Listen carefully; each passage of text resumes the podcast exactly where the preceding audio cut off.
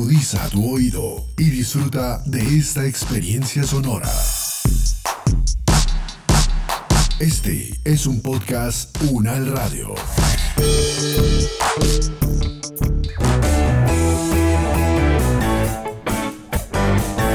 Salud Unal, contigo.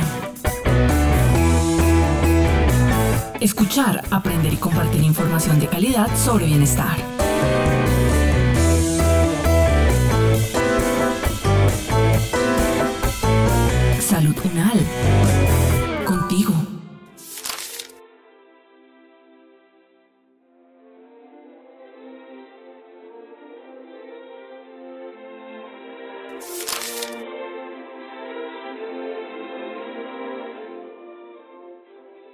Hola Juan, perdón por interrumpir tu lectura, pero te he visto muchas veces leyendo diferentes libros. Eso me parece genial. Hola Laura, sí, me encanta leer, es muy entretenido. Hmm, Yo quisiera comenzar a leer un libro. ¿Cuál me recomendarías? Me interesa uno como de historia o de suspenso. Eh, de suspenso, mm, ¿sabes Laura? La verdad no recuerdo mucho de qué se tratan los libros que ya leí. Oh, entiendo Juan. Es que quiero leer para mejorar mi comprensión lectora. ¿Sobre qué trata el libro que estás leyendo ahora? Mm, Pues es confuso, como que a veces lo entiendo, pero no sé cuál es la idea principal o qué es lo que quiere transmitir. Mm, Ahora que lo mencionas, yo debería trabajar también en mejorar mi comprensión lectora. Creo que nunca me había preocupado realmente por entender lo que leo. Mm, ¿Sabes con quién podemos hablar para que nos ayude con este tema? Sí, Juan. De hecho, ya iba hacia la oficina de la doctora María Fernanda Lara. Ella es profesora de la Universidad Nacional de Colombia y he escuchado que nos puede ayudar con estrategias para mejorar la comprensión lectora.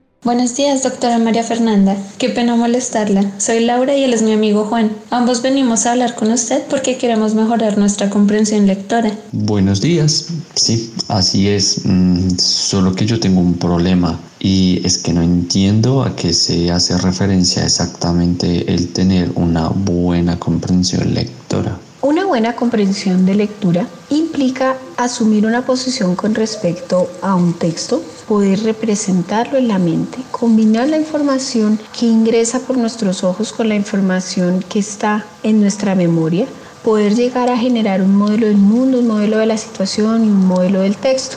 De esta forma, cuando yo comprendo lo que leo, siento placer al leer, siento que el significado se integra con el que ya tengo y esto implica pues tener una buena velocidad de lectura que permita esta comprensión e implica también un lenguaje oral que facilita ese proceso de comprensión. Mm, doctora, eh, ¿qué mitos existen con respecto al tema? Por ejemplo, eh, yo he leído muchísimos libros, pero no considero que tenga una buena comprensión lectora.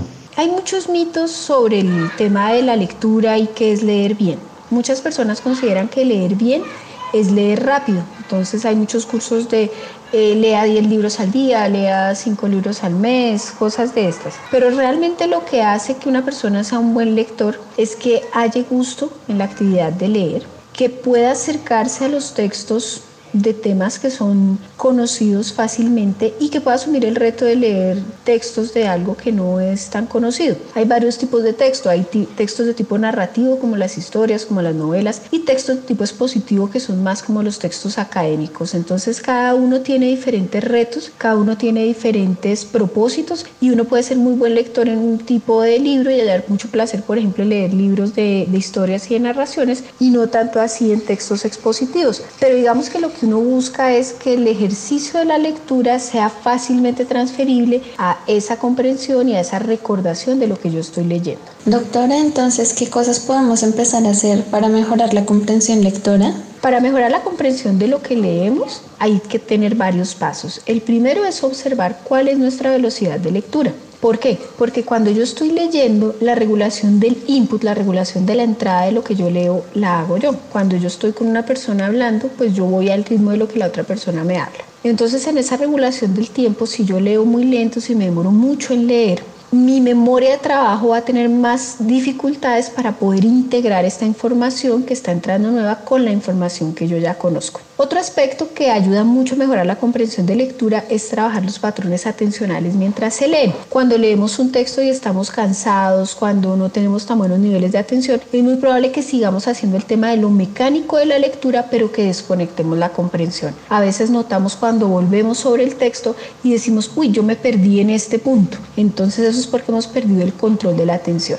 Entonces, para mejorar la comprensión de lectura y manejar ese patrón atencional, yo tengo que estarme haciendo preguntas constantemente sobre el texto, qué es lo que yo quiero encontrar, cómo lo encuentro, qué es lo que busco allí. Hay dos tipos de procesamiento lector, uno que se da del arriba abajo, del top down, y uno que se da de abajo arriba, que es del bottom up. En el top down, lo que yo sé, mis conocimientos previos regulan esa comprensión, entonces para mí es mucho más fácil comprender cosas de lo que leo cuando ya tengo un modelo de situación detrás. Mientras que en el bottom-up yo estoy construyendo el significado y estos dos modelos de arriba abajo y de abajo arriba, conozco y no conozco, funcionan de manera interactiva en un lector. Por eso es tan importante que activemos los conocimientos previos antes de dirigirnos a un texto, revisar el título, el subtítulo, preguntarme qué sé yo de eso. Se recomienda un enfoque que se llama el enfoque PAR, que consiste en preparar, asistir y reparar. En el preparar, pues me hago precisamente estas preguntas que me ubican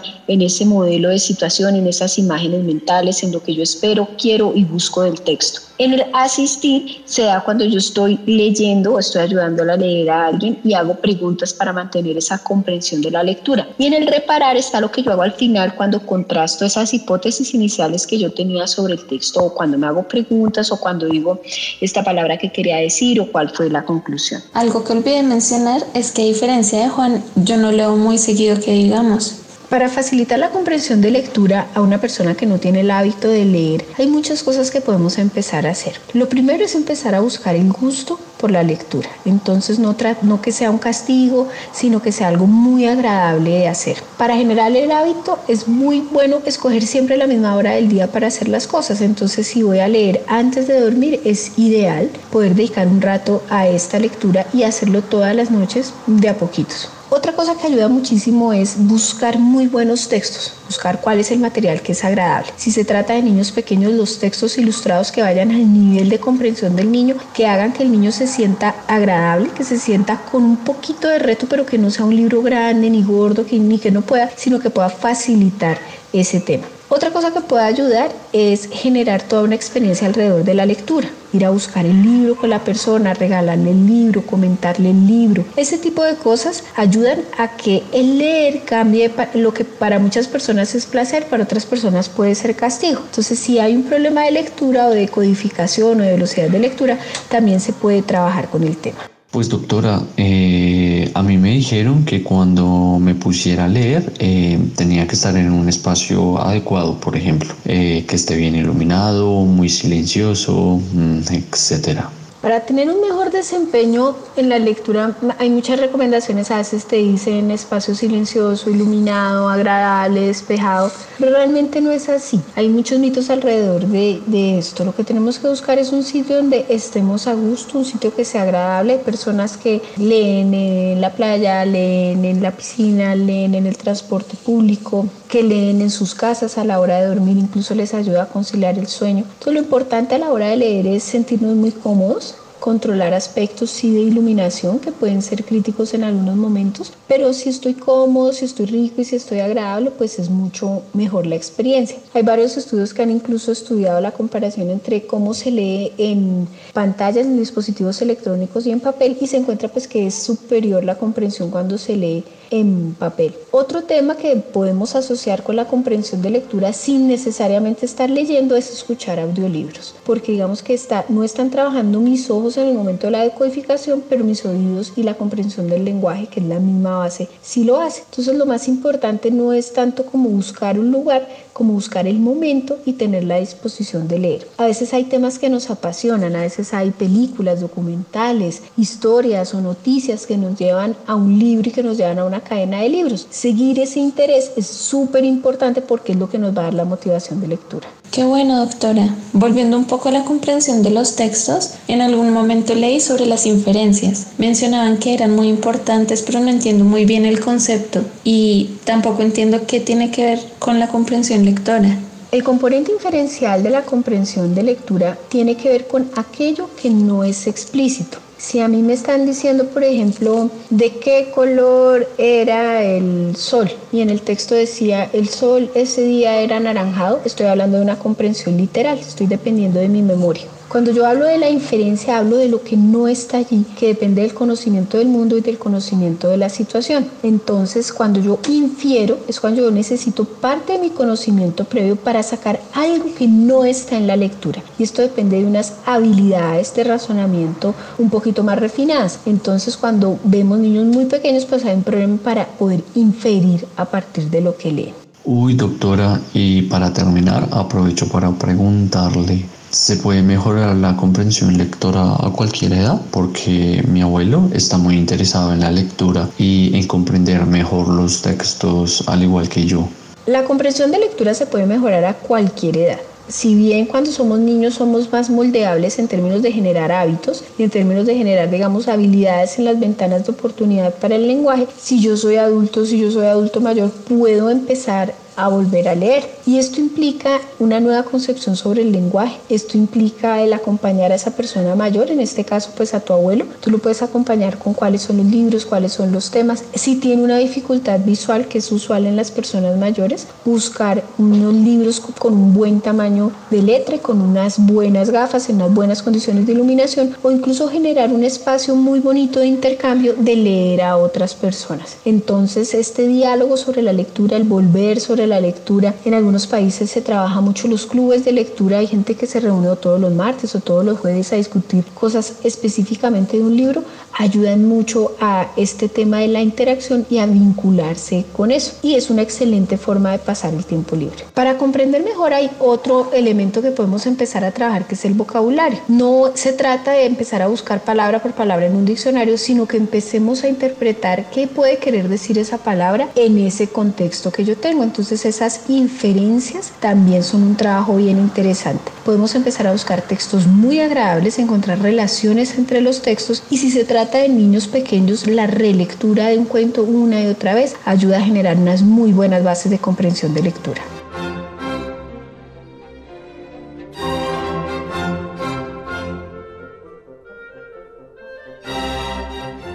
Es el momento de que cada uno desde sus hogares aporte en el cuidado de su salud y de su comunidad. Es tiempo de sumar.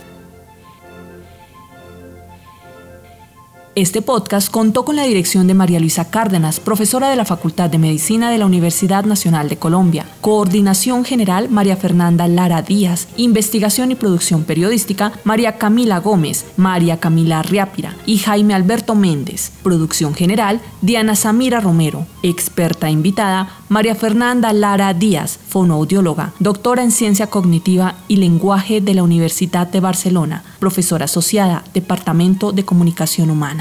Con la actuación de Juan David López y María Camila Riápira. Producción sonora, Edgar Huasca.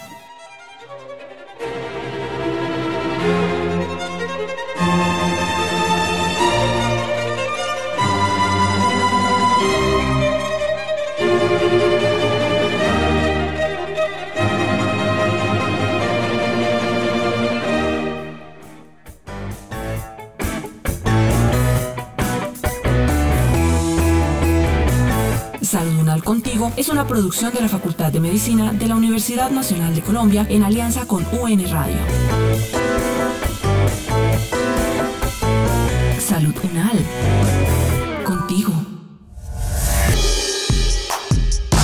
Las opiniones aquí expresadas son de entera responsabilidad de sus autores y solo comprometen a los realizadores de este podcast. No representan necesariamente el pensamiento de la UN Radio ni la posición oficial de la universidad. Este y otros podcasts en nuestro sitio web podcastunradio.unal.edu.co.